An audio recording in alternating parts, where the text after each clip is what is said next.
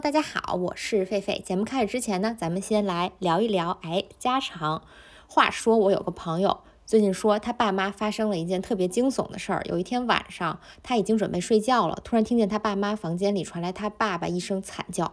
他赶紧跑出来一看，只见他爸爸脸色惨白，裹着被子被他妈搀着往外走。他妈看见他慌慌张张跑出来了，就跟我这位朋友说，他们现在马上去医院，让他先回去睡觉。后来呢，我这位朋友才知道，那天晚上他爸被他妈一不小心给坐断了。严谨的来说，就是白膜和海绵体破裂。这个意外首先就是让当事人哈，这位叔叔非常疼，并且即使住院治疗愈合之后，也可能会出现很多问题，比如说功能障碍、勃起疼痛、淋巴水肿等等问题。嗯，很多这方面的隐疾的治疗都是不包含在咱们普通医保范围内的。幸亏我朋友的爸爸之前买过了意外险和医疗险，经过一段时间的抢救，哈，他的小尾巴据说是恢复如初了，而他的保险呢也 cover 掉了大部分的费用，所以这次事件并没有给这位叔叔留下任何心理和财务方面的创伤。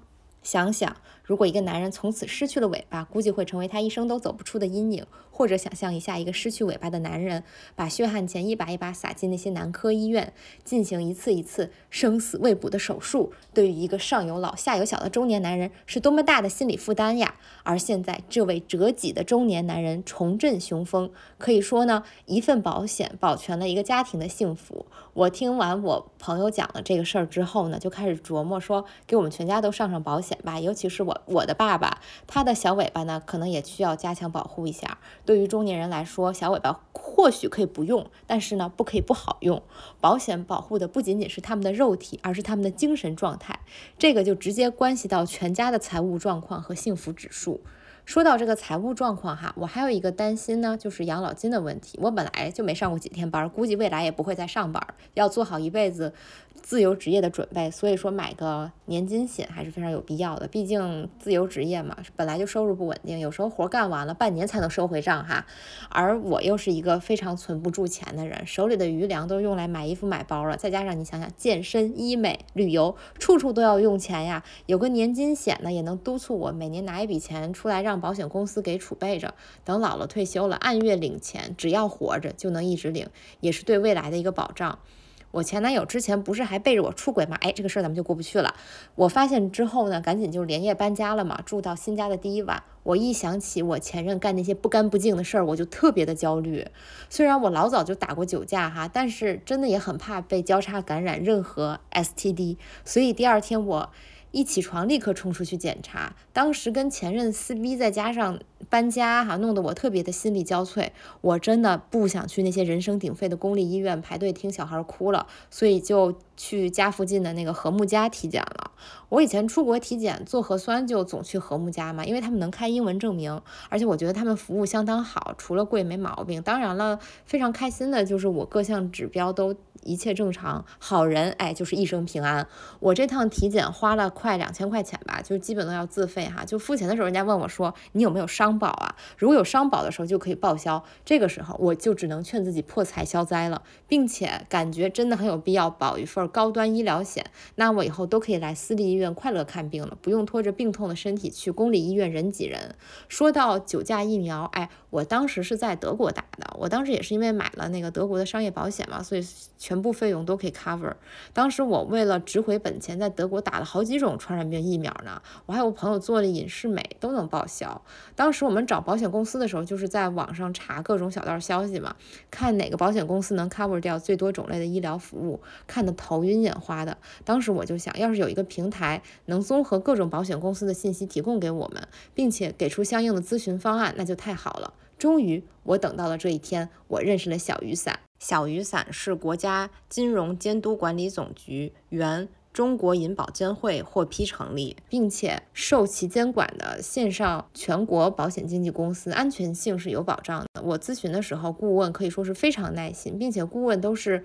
持证上岗的正经保险经纪，感觉非常的专业哈，把不同的保险产品和区别讲解的非常通俗易懂。也因为小雨伞呢不隶属于任何一个保险公司，但是市面上大部分保险产品它都有，还有一些专属线上产品，所以可以帮我们货比三家，推荐更适合、性价比更高的产品，比每次咨询一家保险公司能获得更全面的信息，而且它可以给你定制服务。我就是和顾问说了我工作的不稳定性以及我未来的经济目标，他就给我推荐了相应的险种组合。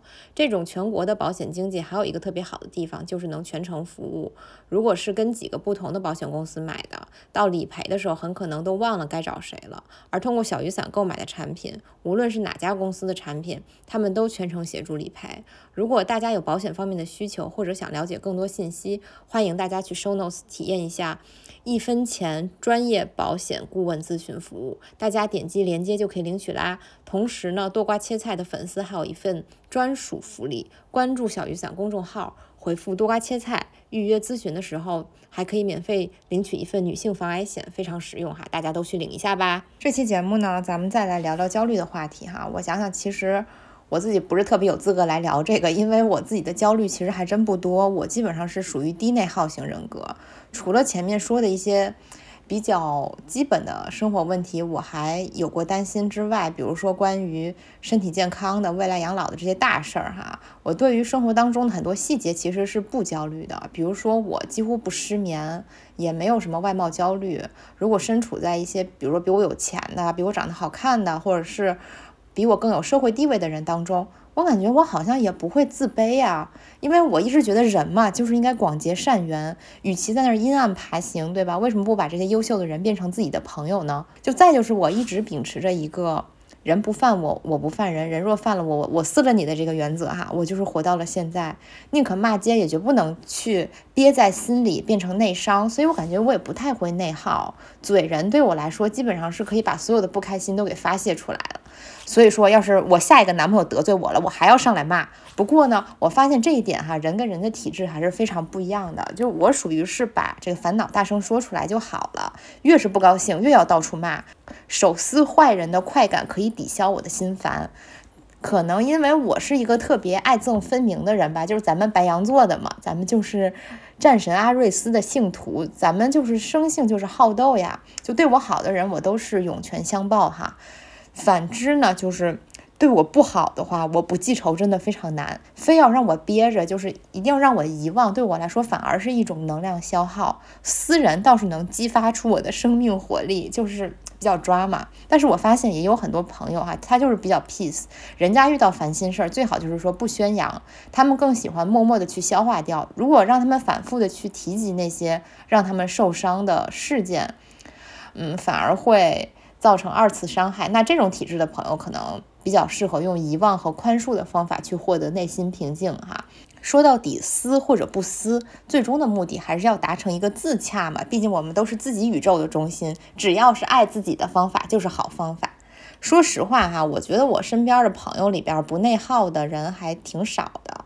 我就经常被人说说，哎，你活这么大竟然没什么烦恼嘛？其实我以前也是焦虑过的哈，不过现在基本上全想开了。客观上来讲，我确实是一个人吃饱全家不饿，目前的话还不太需要考虑家庭的问题啊，所以其实也不需要操太多心。所以如果本期节目对咱们一些有家室有孩子的听友们，我没有完全理解到位，还请大家包涵哈。就是我在这方面经验不是很多，主观上来讲呢，就是我其实不是属于天生钝感力强的人，就我天生也是。比较敏感啊，比较多虑的性格。其实我十八岁以前哈是个思虑非常重，甚至很多愁善感的小孩儿。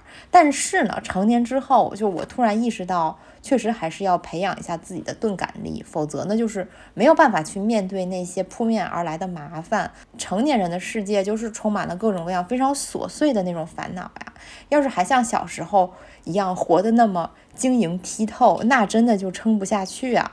我最近学了一个词儿哈，叫焦虑管理，就它包括很多不同方面，比如说要简化自己对焦虑问题的关注，将关注点放到新的计划和爱好上，通过运动来缓解焦虑，练习这个正念冥想，调整生活方式，向外接触他人等等，这些方法我亲测是非常有用的。不过我始终觉得哈，就处理自己的焦虑停在这个。外在的层面上还是不够的。所以这期节目我就是想来。分析一些生活当中哈比较具体的一些案例吧，就各种非常琐碎的问题，就从这个点出发来聊一聊一个人如何能在这些非常纷繁扰乱的烦恼里保持自己相对来讲不那么焦虑的一个状态。其实我也没有一个百分之百的结论哈，所以就跟大家聊聊嘛。我自己是觉得最根源的还是要向内去寻求嘛，就是咱们还是要一个安禅制毒龙嘛。虽然我。这么一个嘈杂的人哈，说出来好像是没什么说服力。不过嘈杂还是安静，这也都是佛教一些所谓的相。焦虑管理最终指向的还是寻求内心的一个解脱。这么说可能有点违心吧，就我个人的体验。不过也确实是这样啊，只要解决了内心的一些根源性的困惑，我就可以减少很多焦虑。就最重要的还是把它想开，就在你没有发生一些身体上的、病理上的。变化之前哈，就我在小某书还发了一个佛教减肥法嘛，就是虽然是搞笑的，但是也是我的一些真情流露。就是说呢，这个健身减脂它也是一样的，怎么能心甘情愿吃的很干净呢？就是要从心里面对那些垃圾食品咱们断情绝爱哈，就不为吃饭而纠结，不会为多吃了而焦虑，为少吃而感到百爪挠心，觉得就多巴胺起不来了。如果你能。抛弃对食品的执念，那你当然就不会深夜猛吃再反弹哈。很多事儿在我看来其实都是这样的，所以这次重点还是来谈谈所谓的心法。只要不起心动念了，真的就没什么烦恼了。当然了，这个东西就是我个人的一个体会。可能有的朋友说了，你让我不去起心动念，真的非常难。我个人来讲，就是一个比较容易能控制自己起心动念的人吧。就虽然我是一个不易焦虑的体质哈。但最近豆瓣上有篇文章，真的是勾起了我很多的 PTSD 啊！就是我当年的一些焦虑全回来了。就是那个陈朗老师给她病逝的丈夫徐小红老师写的悼文嘛，就很多朋友应该都已经看过了，没看过的话就在豆瓣上搜一下就有了。人家的这个文笔真的是非常好哈，非常。诚恳地写出了一个已婚女学者的多重困境。就读他这篇文章的时候，他的这个焦虑和困惑真的是传染给我呀，直击我的神经。虽然我经常开导自己，就是说人跟人的悲欢并不相通，咱们不要随便就感时花溅泪，对吧？那自己的精神负担太重了。但是这么好的文词，真的很难不让我去感同身受啊。所以今天我就是来大剖析一下吧，就是也不能说剖析吧，来聊一聊自己的很多很多的感受和。看法，陈朗的这个第一重焦虑就是作为一个男学者的妻子，然后她还是一个女性的学者的这种焦虑哈。第二重焦虑则是作为一个学者要在当代学术体系中。去混饭吃，去寻求认同感的这种焦虑，甚至还包括了亚洲学者处在白人世界的这个焦虑。哇，就是尤其是这一重焦虑啊，在在我读这篇文章的时候，真的是疯狂的攻击我，真的是好久没体会那个学术体制给我带来的焦虑了。第三重就是这个生老病死嘛，陈老师和徐老师，人家有非常真挚的爱。也有一些非常切身的怨恨吧，但是在这个徐小红的癌症面前，就感觉这所有的爱恨哈都非常的苍白无力，就是病来如山倒呀。我觉得这几个问题都非常值得大说特说一下。首先就是说，陈朗作为一个妻子，在文章开头就写了嘛，自己因为小孩新冠停学而在家疲惫不堪的时候，她的丈夫在网上挥斥方遒。当她的丈夫在和朋友聊女性主义时，她自己在心里冷笑。哎呀。就是我当年企图混学术圈，但是失败了嘛。但是呢，我也看了很多这种学术夫妻哈，大部分都是妻子牺牲自己的精力，甚至是以一些学术生涯去为丈夫的人生服务。反过来的例子几乎就是没有。所谓的学术夫妻，就是说两个人都为了丈夫的学术生涯而服务的这么一个组合嘛。那如果是说那个妻子牺牲的不算多，就是非常理想的状态了。我心目当中最最天才的一个女教授，就是一个终身未婚的女性，人家到了中年仍然感觉非常自由吧，就笑得跟个少女一样。就我当时就有一个困惑。我也想不明白呀，就如果要有一个简单的、快乐的且非常顺遂的学术生涯，那对女学者来说，是不是就是要戒色呢？就是尽量不要卷入婚姻生活哈。我虽然不一定要结婚吧，但是我真的很喜欢谈恋爱呀，就看见帅哥就忍不住要去，哎，孔雀开屏一下。那这个女学者应该怎么择偶呢？当时我想的还是说，咱们女学者现在已经不是了哈。就陈朗对于自己的择偶观，其实他是有一些失望的。他说呢，嫁一个情投意合的人，怎么可能幸福？你们想要的是同一个东西，但是总得有人管孩子、报税、理财、做饭。于是这就成了一个零和博弈，他越成功，你越痛苦。人如果要结婚的话，就应该和自己爱好不同的人结婚。如果你爱虚无缥缈、形而上的东西，就最好嫁一个或娶一个发自内心热爱管孩子、报税、理财、做饭的人。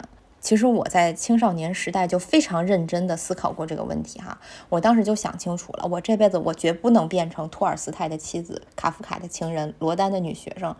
万万不可能啊！因为女性与这种精神上非常卓越的男性，在这个零和博弈里会输得非常惨，而且这个男的越卓越，这个女的一般就输得越多。况且，就这些男的对我来说，真的没什么性魅力可言呐。我是很喜欢他们的作品啊，但是精神领域本来就是没有性别的嘛，我无法对伟大的灵魂产生性冲动呀。所以说，从小到大吧，我的择偶取向就是非常的简单粗暴，就两个指标。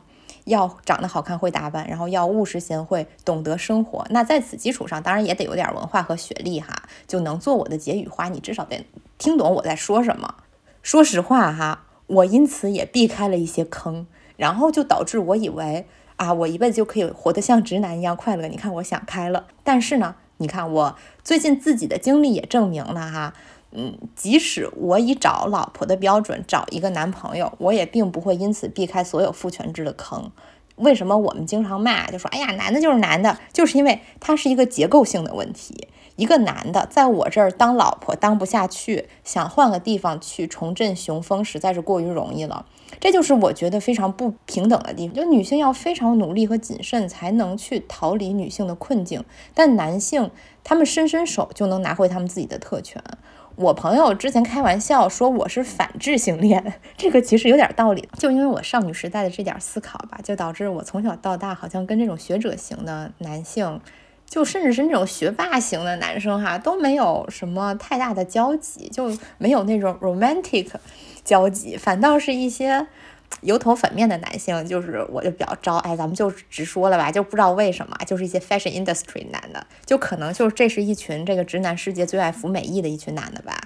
我这些年哈，深聊浅聊，加微信、加 Line、加 WhatsApp，就从这个 promotion 到 management，穿的、拍的、卖的，都能组成一条产业链了。哎哎，就那个 design 不行，就设计还得是女的跟 gay 哈，核心科技咱们得牢牢掌握。哎，我自己都觉得很莫名其妙哈，虽然我的时尚梦、设计梦基本上都破灭了，但是这种。花枝招展男就是非常的阴魂不散，就是可能上天要一直提醒我，就是曾经的失败哈，让我不要太嚣张。我自己出去自主相亲吧，就基本上就是这个大类里边的，很奇怪。细数起来，我觉得原因有很多哈。首先我自己非常的爱打扮，虽然打扮比较亚吧，但是。也花了很多心思和钱哈，研究时装已经是我的毕生的热情了，我真的是无法割舍呀。同时我又信奉女性主义，是吧？我就觉得说，既然我要花很多时间精力在打扮自己上，那在这个问题上咱们要男女平等，对不对？这就是我的一个谬论。就我就觉得说，我在这儿刷眼睫毛，那对方就得捅他的耳朵眼儿，这个才公平。否则我真的是有点感觉心里并不平衡。我就想说，你凭什么呀？我要付出多少的金钱和精力打扮，你也要付出多少。并且我就是觉得哈，就是和男的一开始就聊一些买衣服、护肤、弄头发这些话题，就我不会觉得他有那种非常熏人的直男味儿，因为这些领域他本来就不是一个传统男性权威的领域哈，男的也没有机会在这些。打扮自己的话题上去给女性上一课，就不会突然给我来一段战争与马啊！但是后来我发现，这些看似不跌的男的，心中还是有一颗做爹的萌芽蠢蠢欲动。所以说，咱们说回到陈朗老师的这个文章哈，就我作为。择偶取向上的另一个极端，就算是陈朗老师的一个补充说明的样本了。就结论就是说，你看，无论是学术男还是服美役男啊，这两种人看似处在这种深刻与浅薄、务虚与务实、爱精神与爱物质的两个极端，但是他们作为社会当中的男性，其实没有什么不同呀。他们向下滑落到一个剥削女性的主体性来成就自身的传统两性关系里，那还都是太容易了，反而是。做个所谓的老婆啊，这是开玩笑了。说做老婆，其实就是说维持一个平等的、非传统的两性关系吧。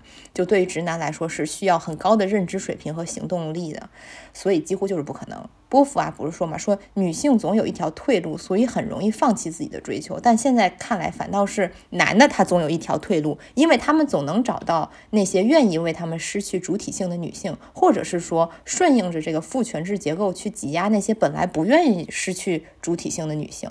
如果是严格按照陈朗老师的说法哈，咱们就找一个跟自己没有任何共同爱好的人，比如说一个做学问的女性配一个喜欢管孩子、报税、理财、做饭的男的，那行不行呢？那这样的配置在当下的社会结构里，几乎百分之百行不通呀。就文化不会去塑造一个男性去崇拜智性水平很高的女性。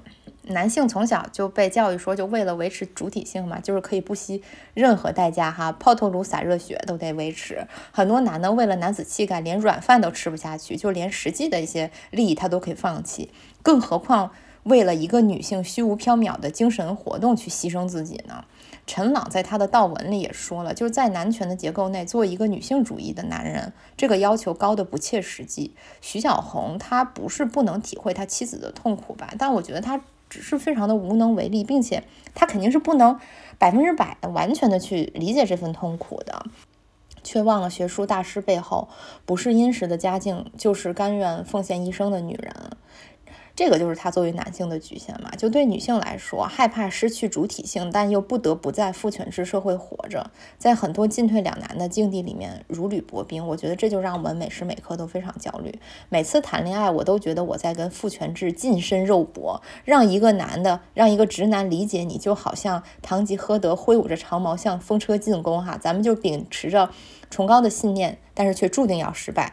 嗯，然后咱们摔下马来，爬起来再战哈，依然坚信对方恶毒的手腕终究敌不过我的正义之剑啊！这个是堂吉诃德的话，好像就是爱上直男的女人才是真正的悲剧英雄嘛。我有时候觉得，所以说现在很多人说，哎，那咱们怎么着？咱们就不婚不育保平安吧，甚至就是说不谈恋爱，这样就不会被男的伤害。我是觉得这确实不失为一个选择嘛。这就好比是出家，你断情绝爱了，当然就不会有贪嗔痴慢疑哈。这个不管是跟男的还是跟食物，我觉得都是一个道理。但是一个出家人嘛，他并不能要求天下的人都出家，对不对？就佛教讲究什么呢？不改变定业，不度无缘之人，也不能穷尽众生界。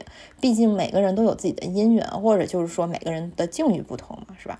就自己的业是要他自己去了结的，就这个旁人无法干涉。就我想起来那个阿伦诺夫斯基那个焦虑大电影《经》里面。有一个怼着脸给人传教的传教士，就他认定男主的同性恋是有罪的，他认定男主的暴食症和肥胖的身体是恶心的，这个就是，呃，传教士心中他的上帝的一个法则，但是他却无视了男主根本就不愿意相信世界上有上帝，因为他无法接受自己死后要拖着一个肥胖的身躯在上帝面前见到死去的男朋友。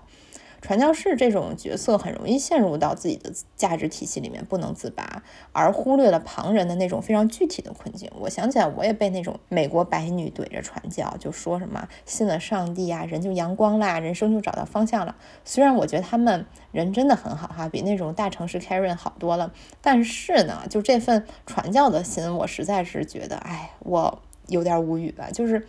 这些白女，她们真的能明白一个第三世界女性的痛苦吗？美国人的上帝怎么能理解中国女人的年龄焦虑、外貌焦虑和超负荷工作呢？就所以我也很理解啊，就是陈朗和她丈夫的这种感情，哪怕她是有女性主义自觉的，但是人不是机器呀，人也不是纯粹理性的动物。我觉得一个女人她选择恋爱和婚姻，也未必是出于。不可违抗的文化传统，比如说人对于陪伴和理解的渴望嘛，这个其实真的也不分男女的。我相信这个是很多人需要亲密关系的一个原因，尤其是一个人身在海外哈，那孤身一人，那个感觉真的是非常的孤独。再加上这个学业压力大的话，很容易崩溃。有一个能够给你提供心理和身体温暖的人，就可以直接缓解很多的心理问题。说白了，就是亲密关系也可以缓解你的焦虑嘛，这个是非常有用的。迷失东京，不就讲了这么一个故事吗？就是这对美国男女就在东京，就跟那些抱团取暖的留学生也没什么差别。而且很多人他就是需要说母语、听母语，这个对他们来说也是一个很大的心理安慰。虽然我自己哈，我为了神农尝百草嘛，就只能去舍弃一个母母语者的那种同根同源的理解，但是我也很能。嗯，get 到就这种心理安慰。就再就是，我觉得婚姻也涉及很多现实的问题嘛。你像是经济上的、身份上的，比如说买房子、生孩子、拿这个结婚签证移民嘛，就很多时候也是一种不得不的呃选择。我觉得这就像打地鼠一样吧，就是你按下了这个焦虑，那个焦虑又起来了。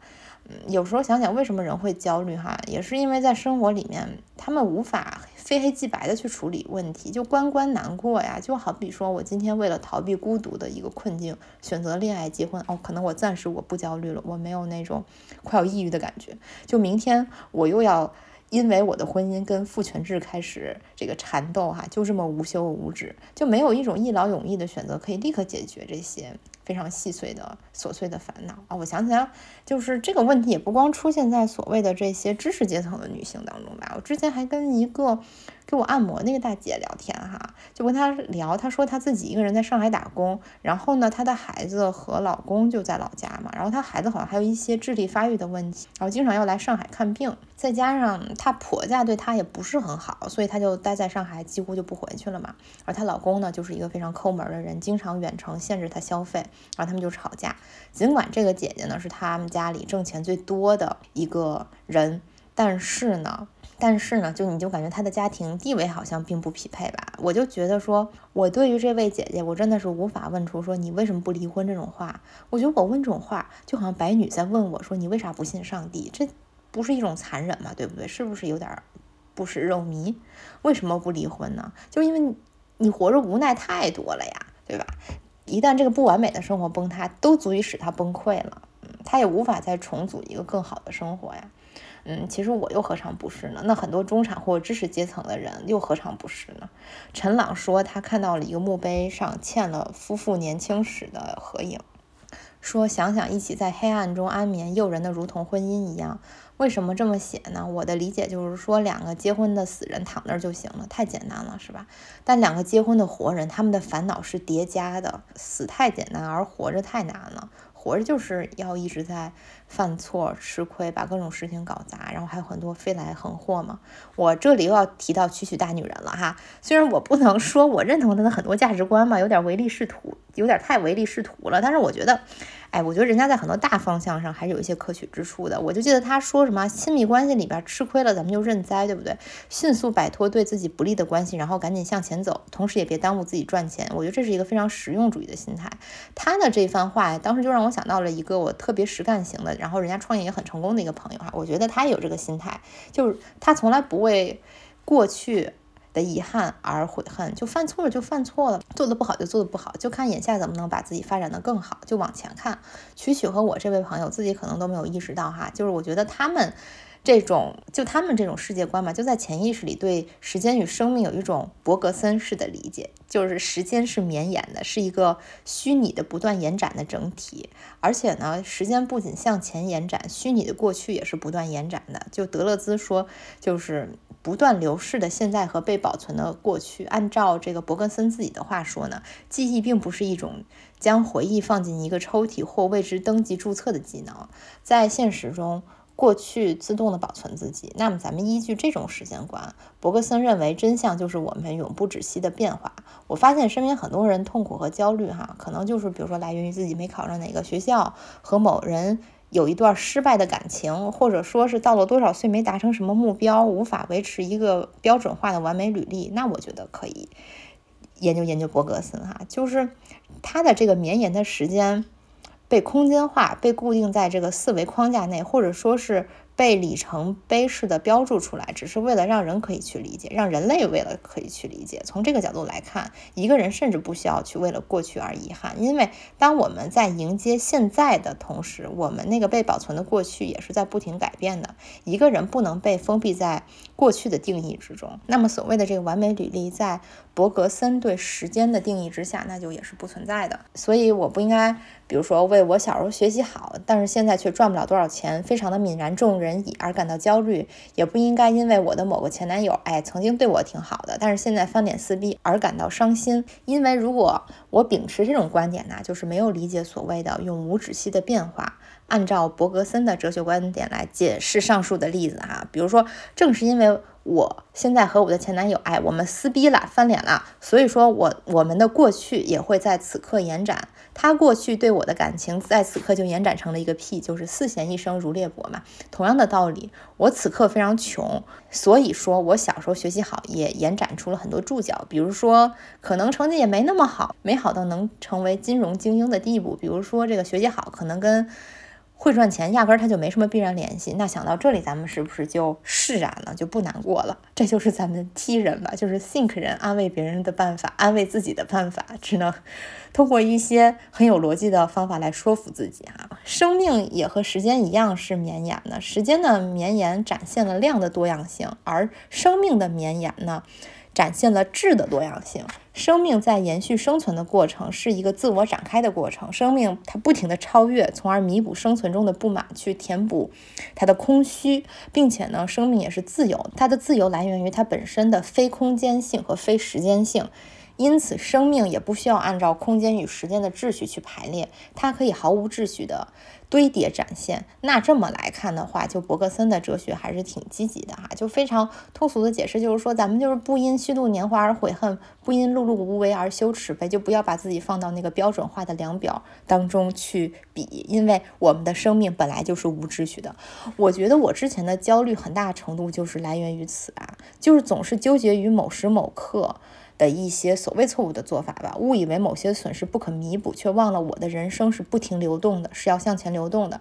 自从我想开了这点哈，就不焦虑了。当然了，好事儿流动，烂事儿也是一起流动的。旧的问题修复了，就会有新的问题出现，同样也是无休无止的。但是我又觉得吧，解决烂事儿也是填补我们生命当中虚无的一个办法。这就是为什么撕逼会给我带来活力哈。撕逼让我走出虚无，证明了我的存在。哎，这个事儿就可以唠一万字存在主义了。咱们这儿就不展开了。我尤其是作为一个在父权制社会活着的女性吧，那更是有加倍的烂事儿和撕不完的逼等着。我呢，不管要不要结婚生孩子，咱们遇到的烂事儿，那肯定都是 double 于直男的，对吧？那怎么办呢？咱们就迎难而上，迎难而思呗，是不是？套用一下哲学的话术，就是说我们要直面祛魅的真相。咱们的这个革命导师有句话说的非常好啊，就是与人斗，其乐无穷。其实我真的特别理解这个心态哈，就是光是祛魅是不够的，如果只是停留在祛魅，还是很容易内耗的。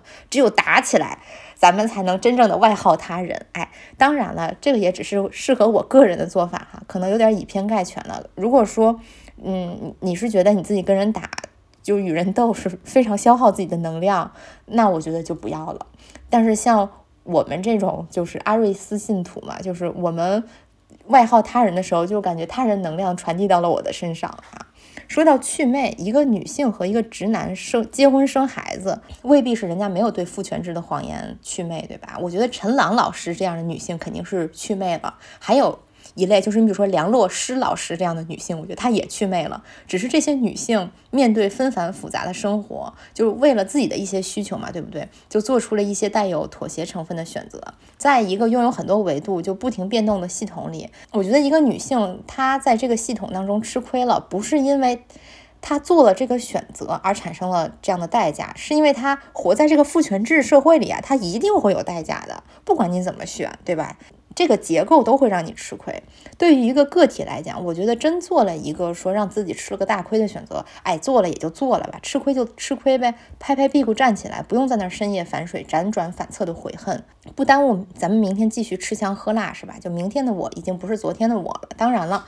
面对一个具体的男的时候，我们也不能否认说这个男的是一个具有能动性的个体。他干的家务越多，咱们干的家务就越少，是不是？不管出于任何原因，我觉得这个徐博士吧，在一些时候确实没有尽到一个丈夫的义务，嗯，去分担他妻子就是养家育儿的一些责任哈。可能就是说，咱们女的眼里就是不能太有活了。只要我不拖地，拖地的就是那个男的。推而广之，就是说，只要我不焦虑，焦虑的就是对方。我觉得不焦虑。才能拥有主体性嘛，这个也是很重要的。就是你不焦虑，就会意味着你不会被别人的标准牵着鼻子走。下面就来聊聊第二个勾起我 PTSD 的话题吧，就是这种艰苦的学术生涯。学术男的妻子为了丈夫失去了主体性，而丈夫则为了他的学术失去了自己的主体性。陈朗在文章当中所描述的那种学术困境，也让我感到非常的窒息。真的是，徐小红的那个论文被期刊拒绝了，然后他就在山坡上大哭，说自己的文章明明那么有意思，为什么就是不给我过？而这个陈老师心中只有一个声音，就是我恨学术体制。直到这个徐博士去世前几周，他才破天荒地表达了对学术的厌倦，才敢真实的。遵从自己的内心去表达这种厌倦，但是最后却终究没有来得及去顺应自己的本心，为女儿写点东西。当然，我在学术道路上肯定肯定是远远不及人家二位走得远哈。但是像徐朗说的。那疼痛过于残忍，残忍到让人怀疑是否必要。我也是特别感同身受的。我小时候还是看这个抑郁大导阿伦诺夫斯基的另一部作品《黑天鹅》，就完全不能体会那种深入骨髓的焦虑感。但是呢，咱们在学术道路上晃了一圈，浅晃了一枪哈，就特别理解了。娜塔莉波特曼说，她在演这部戏的时候就长期节食嘛，然后还要练十几个小时芭蕾，每天都觉得自己真的快要死了。同时，他也在观察周围的这些芭蕾舞演员啊，他们就是脚，比如说脚腕受伤、脖子扭伤、足底筋膜炎，这些病痛每时每刻都在折磨着他们，但是他们仍然要带着一身伤病去排练，因为他们太恐惧自己在剧团中的位置被别人替代了。就像《黑天鹅》里面那个薇诺娜演的那个老芭蕾舞演员嘛，就是你就感觉说他失去了成为天鹅的机会，人生就没有意义了。这个其实非常像当代学术体制的这种竞争机制嘛。《黑天鹅》里面这个娜塔莉波特曼自始至终都没有怀疑过这套竞争机制，所以她就可以不疯魔不成活嘛。为了追求一种超越性的价值而去献身，以一种非常基督教的方式在肉体受难当中去献祭了自己。越是接近于死亡，越是接近于不朽，并且这是一场没有神职人员的这种祭祀仪式，这也和十字架上的基督是非常相似的。黑天鹅当中的这个娜塔莉波特曼和耶稣有一点是非常像，他们都是以一种被迫害的、被放逐的身份继续自我剥夺，甚至于我觉得这个芭蕾舞演员的自我剥夺更彻底嘛，就是除了肉体折磨，在电影当中他非常具象的展现他对自己精神的这种折磨，也是种种的自我怀疑和幻觉，还有对性和对母亲的这种焦虑。即便如此呢，娜塔莉波特曼也没有质疑过这个体系，最终在迷狂的状态里把这个玻璃给扎到自己身体里。就好像他在全然接受一个神灵，他就会去全然接受芭蕾舞给他带来的一切的伤害，因为从宗教的意义上来看，这就是走向崇高、走向超越的一个必然之路嘛。如果他也会像陈朗那样想，就想到残忍到让人怀疑是否必要，那他的整个体系也就崩塌了。如果他开始考虑值不值得这个问题，那他的这个自我献祭就会沦为一场。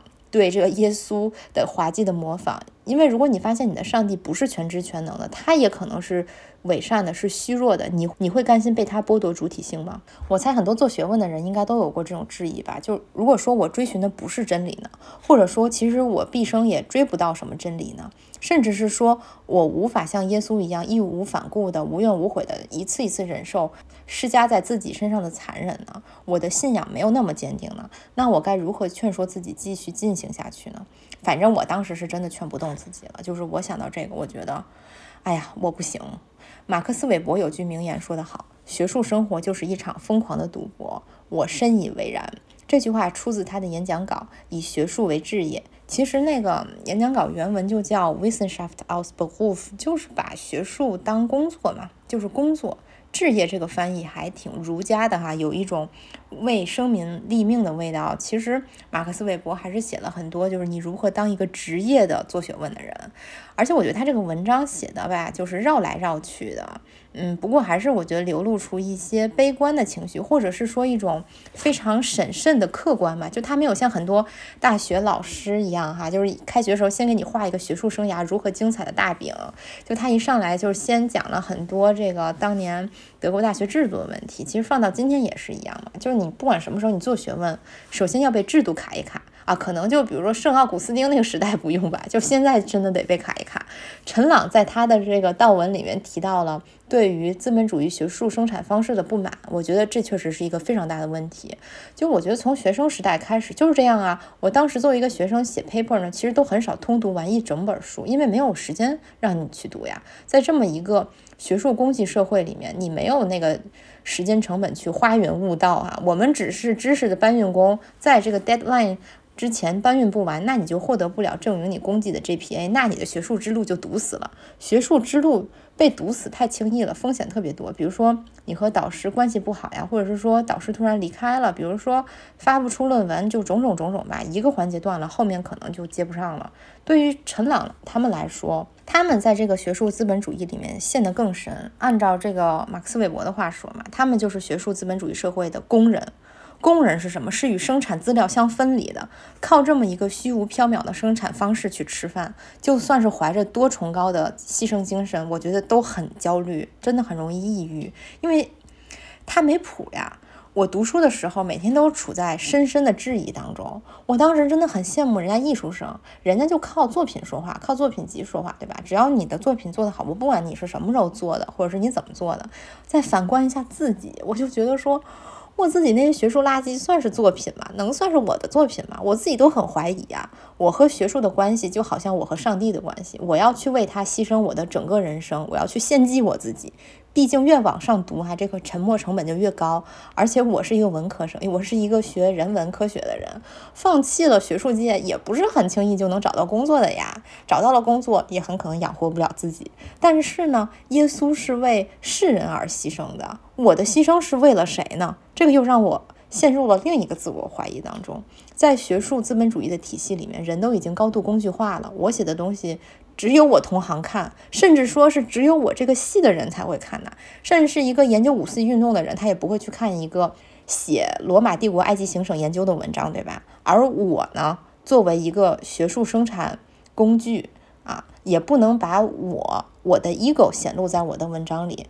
那你说我的这个文章究竟是我的作品，还是我作为一个工人在流水线上的产品呢？我当时说实话哈，我多发展一点爱好，我都会感到非常不安。我觉得我浪费时间了。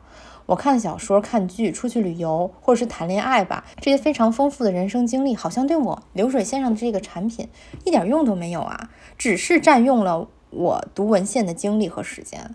我也很理解为什么徐博士到最后也没来得及给女儿写东西，因为这个。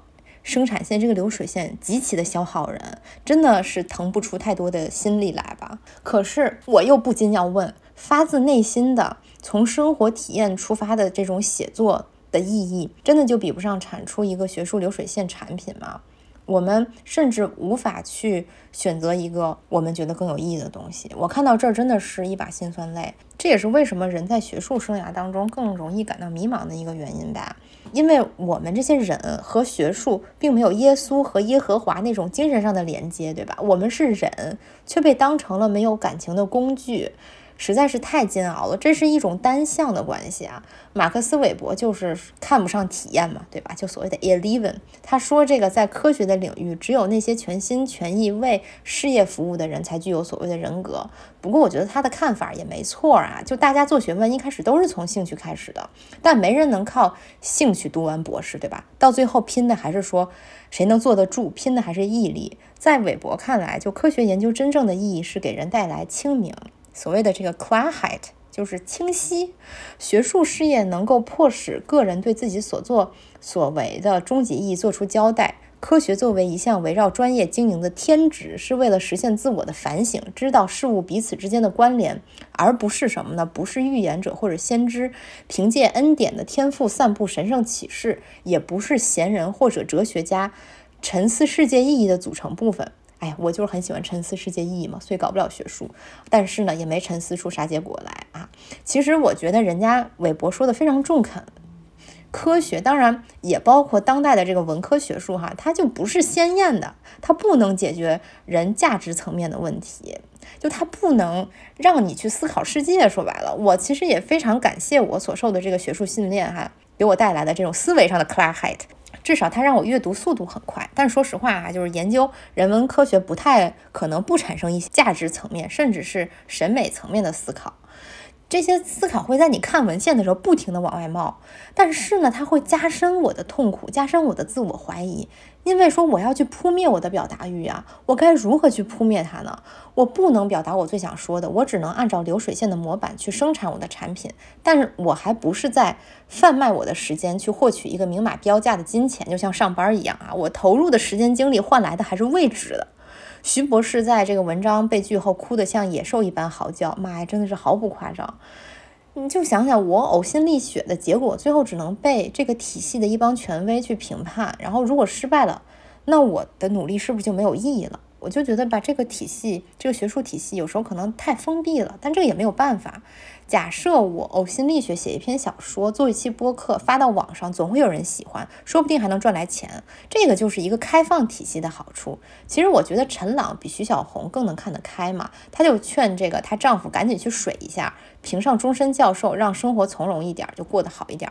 对于身处在这个学术体系当中的人哈，或许只能以一种不那么较真儿的方式去对待这个体系，才能让自己过得好一点，心里能安定一点吧。学术是值得一个人奋不顾身、飞蛾扑火似的去追求吗？我真的不知道。但是学术制度也是一种制度，身处其中，如果太认真，可能就容易被制度伤害。像陈朗一样看开，才会好受一点吧。或者是说，就是用一种戏谑一点的态度去对待，不要把它看成一种神圣的天职，可能就不会那么焦虑。从这个角度看，女性似乎比男性更容易。叛逆更容易忤逆游戏规则，可能就是因为我们女的活着就是在不停的 struggle，不停的进行各种细微的反抗，而男的还是太容易了，他们只要顺应规则就可以获得好处，可能已经习惯了。大家现在把上班叫打工哈，其实，在学术界打工何尝不是打工呢？只不过就是镀了一层知识的金罢了。尤其是中国人就觉得就唯有读书高嘛，但是赚的可能还没有上班多。我当时其实没有想的这么清楚吧，我只是觉得说。我想体验更多，就是想体验韦伯看不上的 Eleven，所以就是说放弃了学术之路啊。但是说实话哈，我真的不后悔，因为我当时再读下去，我真的就抑郁了。世上无难事，只要肯放弃。到最后，我的内心就充满了这句话。我深知我没有坐冷板凳的毅力，每天咱们就是脑子天马行空，什么都关心，真的也没有做学问的心境啊。总之就是非常欠缺做一个学者的能力吧。所以说呢，还是及时止损了。要是说从这段经历当中，我获得了什么抵抗抑郁、焦虑情绪的方法，我觉得就是人要勇于放弃，要敢于承认自己的失败。这就还是回到了上一个问题，我们所聊到的伯格森嘛。你就比如说一个坚持了这么多年的选择，让我觉得说我越来越不舒服。越来越觉得那不是自己真正想要的，那就当断则断吧。就是因为你要承认嘛，生命的真相是变化。今天的我已经不是那个对学术产生了一些兴趣，但还不懂什么的青少年了。当时周围很多人都来说我说，哎，你这个选择可惜了，甚至就觉得说我浪费了一个学位嘛。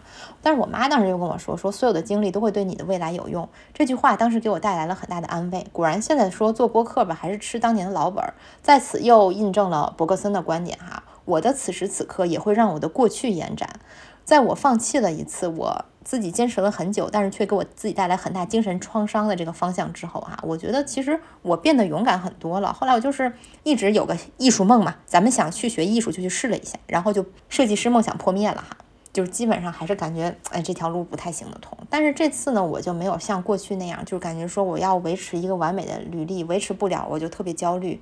那这个不行，那就再试试别的吧。那还活不下去了，咋地是吧？我那天还跟我朋友聊天呢，就是说说到这个很迷茫的这个问题吧。我过去就是只要一找不到方向就迷茫哈，一迷茫就焦虑。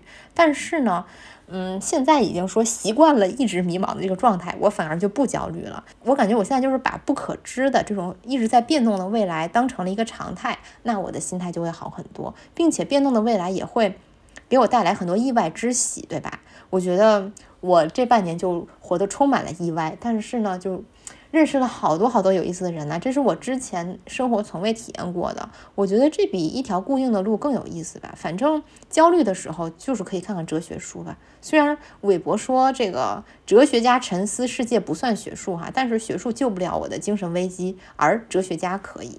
陈朗这篇文章的最后一重焦虑就是生老病死。从最直接的原因来看哈。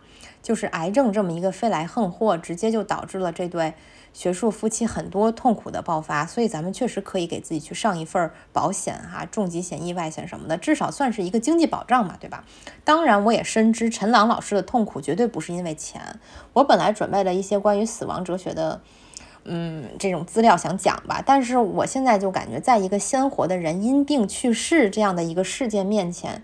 这些哲学书显得太轻飘了，也太残忍了吧？就我觉得这个时候大谈死亡哲学实在是不太合适哈，咱们就留着以后再说吧。我觉得说畏惧死对于很多人来说，可能不光是怕自己变成虚无，变成所谓的 nothingness，或者是说变成那种无知无觉的客体，而是害怕与此世的这个联系断裂，与自己所爱的人永别。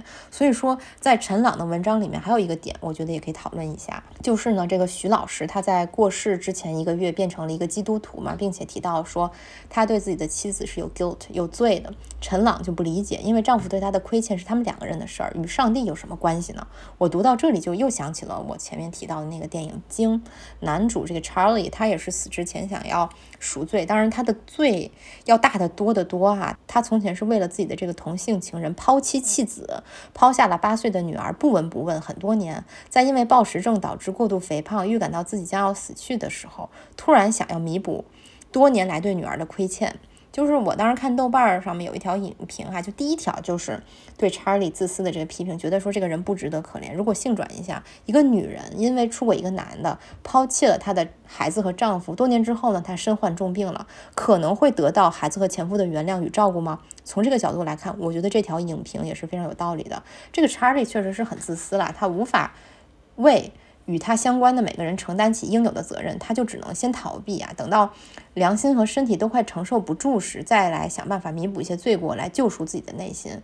嗯，说到这个赎罪嘛，我觉得赎罪与殉道它是有相似之处的。其实他们都是处理自身与内心之间的关系，他们并不太直接指向他人。但是殉道呢，我觉得它具有一种狂热，一种发烧般的狂热，就好像那个什么安东尼与克里奥帕特拉里面所说的，在我的死亡当中做一个新郎，我热情地奔向他，如同奔向爱人的床。这个就是一种过剩的爱呀。殉道嘛，对吧？不管是对具体的人，还是对更形而上的某种思想或者是教义，殉道者的自我在被舍弃的过程当中得到了充实，他们是向死而生的。罪与罚里面那个男主就那个，哎，那个名字好难读，科斯科尔尼科夫的那个赎罪，从精神到肉体的这种自我流放。几乎用了他大半生嘛，就这个过程当中，他也试图去寻求一种超越性的价值了。当然说，这种超越性在陀思妥耶夫斯基的笔下肯定是归于上帝的嘛。这是一种殉道式的赎罪，而这个经当中查理的这个赎罪，我觉得他还没有到这种殉道的程度，就是有一些轻飘。从剧情当中看哈，他的大半生都是在逃避，他不愿意面对自己是有不善良的一面的，对妻子和女儿是亏欠的，尽管人人都能看得出来，查理。咱们公理公道讲，他不是一个坏人，他死前的赎罪也是非常真诚的。我觉得他只是太懦弱了，太无能了，他没有爱别人的能力，在死前让自己的良心获得安宁，已经是他所能做出最大的努力了。我在网上看到一些人，就是对于这个徐博士的一些批评，哈，嗯，我不知道该怎么说。我觉得批评他，我还是有点于心不忍吧。就冲着他在去世前对妻子说自己是有亏欠的，是想要赎罪的，就觉得说他的。内在还是一个很善良的人，很多男的真是到死也不会说这种话，只是一个人善良可能还是不够的吧。就是作为一个伴侣，他确实需要有。为爱人承担的能力，有时候我想，我们社会总是在教导一个女人如何择偶，如何做一个合格的妻子，或者就是长篇大论的讨论说这个女人，或者说作为一个女性，我们该不该结婚？但是我们就很少去教导一个男人如何做一个合格的丈夫，一个合格的伴侣。没有人去测评一个男的是不是好嫁的？为什么男的就没有一个好娶风、好嫁风呢？是不是好 marry 风吧？就是咱们。不要用嫁娶。如果说一个男的决心要为某种伟大事业去奋斗、去牺牲自己，或者说他就是不想为伴侣丧失一部分主体性，那这个时候我们才该劝他，你别结婚了，是吧？就我觉得咱们以后应该多议论议论这个男的该不该结婚的问题啊，男的该不该跟女的谈恋爱的问题。男的要有自知之明。最后呢，既然说到了《惊》这个电影，我还是想小小的说一下关于焦虑和暴食的问题吧。嗯，我自己倒是没有这方面的问题啦，但是我发现身边真的有很多朋友哈，就是或多或少的都无法与食物和解，哪怕是没有到那个暴食或者是说进食障碍的那一步，但是我觉得他们在生活当中对食物的这个忧虑也是过多了。《惊》在这个方面挖掘的还是比较深入的。有进食障碍的人，往往难以与自己的身体和和解，但是又要通过食物寻求慰藉。查理就是这样嘛，就他特别恐惧任何陌生人看到他发胖的身体，就。连那个来送披萨的小哥他都躲着，就是不想让对方看到自己。但是呢，在悲伤和绝望的时候，却只能通过猛吃来缓解。吃甚至成为他满足自毁欲望、以慢性自杀的手段来摆脱精神痛苦的一个方法。当然呢，如果说你的这个饮食问题比较严重的话，还是要去看医生。咱们就得积极的吃药，再加上这个接受心理治疗哈。在不是很严重的情况下，可能你只是说你出现了一些对食物的。无法和解的状态，我觉得还是可以适当借助一些心法的哈。我自己的心得就是说，想要保持和食物的良好关系，这个就像保持人与人之间的这种良好关系是一样的，需要保持适当距离。所谓的君子之交淡如水，那种相爱相杀的塑料姐妹花关系，不管是跟人还是跟食物，我觉得都是不健康的。一个人不能对食物抱以太多的期待，因为它终究不能去填满一个人精神上的虚无和痛苦。经里面引用了一段圣经罗马书的话，说我们并不是欠肉体的债去顺从肉体活着。你们若顺从肉体活着，必要死；若靠着圣灵致死身体的恶行，必要活着。传教士把这段话误解为对于查理同性恋的谴责。其实，在我看来，这是他对于自己暴食症的剖白吧。嗯，身体的恶行是被破坏的多巴胺机制。此时的食物就与毒品没什么区别了。除了处理好与食物的关系，我觉得咱们也应该就是去找一找自己的进食障碍，或者是说与食物不能和解的这个根源是什么？是什么让你产生了最根源的焦虑？我觉得就要找到这个根源啊，要么解决它，要么就是远离它。打不赢咱们就跑，这也是个办法。最重要的就是一定要保持自己的身心健康。还有就是咱们说了一整期的一个词，一定要保全自己身体的主体性，对吧？还有精神的主体性。哎呀，这期节目说的差不多了。最后还是有的没的说了好多哈，本来只是想聊聊生活当中的焦虑，结果又夹带了非常多的私货。咱们的私货是什么？就是吐槽男的，毕竟男的还是造成咱们生活当中焦虑、烦恼、不安的一个很大的根源。所以说这也不算跑题，对吧？最后还是非常衷心的祝愿哈，希望这个陈朗老师好人一生平安哈。最后的最后，再次感谢小雨伞保险经纪对本次节目的大力支持。最后再 Q 一下咱们的福利哈，欢迎大家点击 Show Notes 当中的这个链接，获取这个一分钱保险咨询，一分钱即可享受专业的一对一保险方案咨询服务。也欢迎来公众号领取我们的免费女性特定防癌险。如何避免焦虑，已经是当代人一个无法回避的问题啦。凡是能够抵御风险，咱们就是说削减不安感的手段，我个人是觉得都无妨去试试。最后还是希望哈，大家心越长越大，不要再轻易的起心动念嘛，对吧？远离焦虑，快快乐乐哈。同时也祝大家这个春节快乐。如果说就是大家对本期节目的任何，看法心有戚戚焉，或者是说你想要反驳一下我，或者是说，或者是说来跟我们分享一下你自己的这个抗焦虑、抗抑郁大法，都欢迎你在评论区奉上您的这个精彩留言。那这一期节目就是这样啦，再见。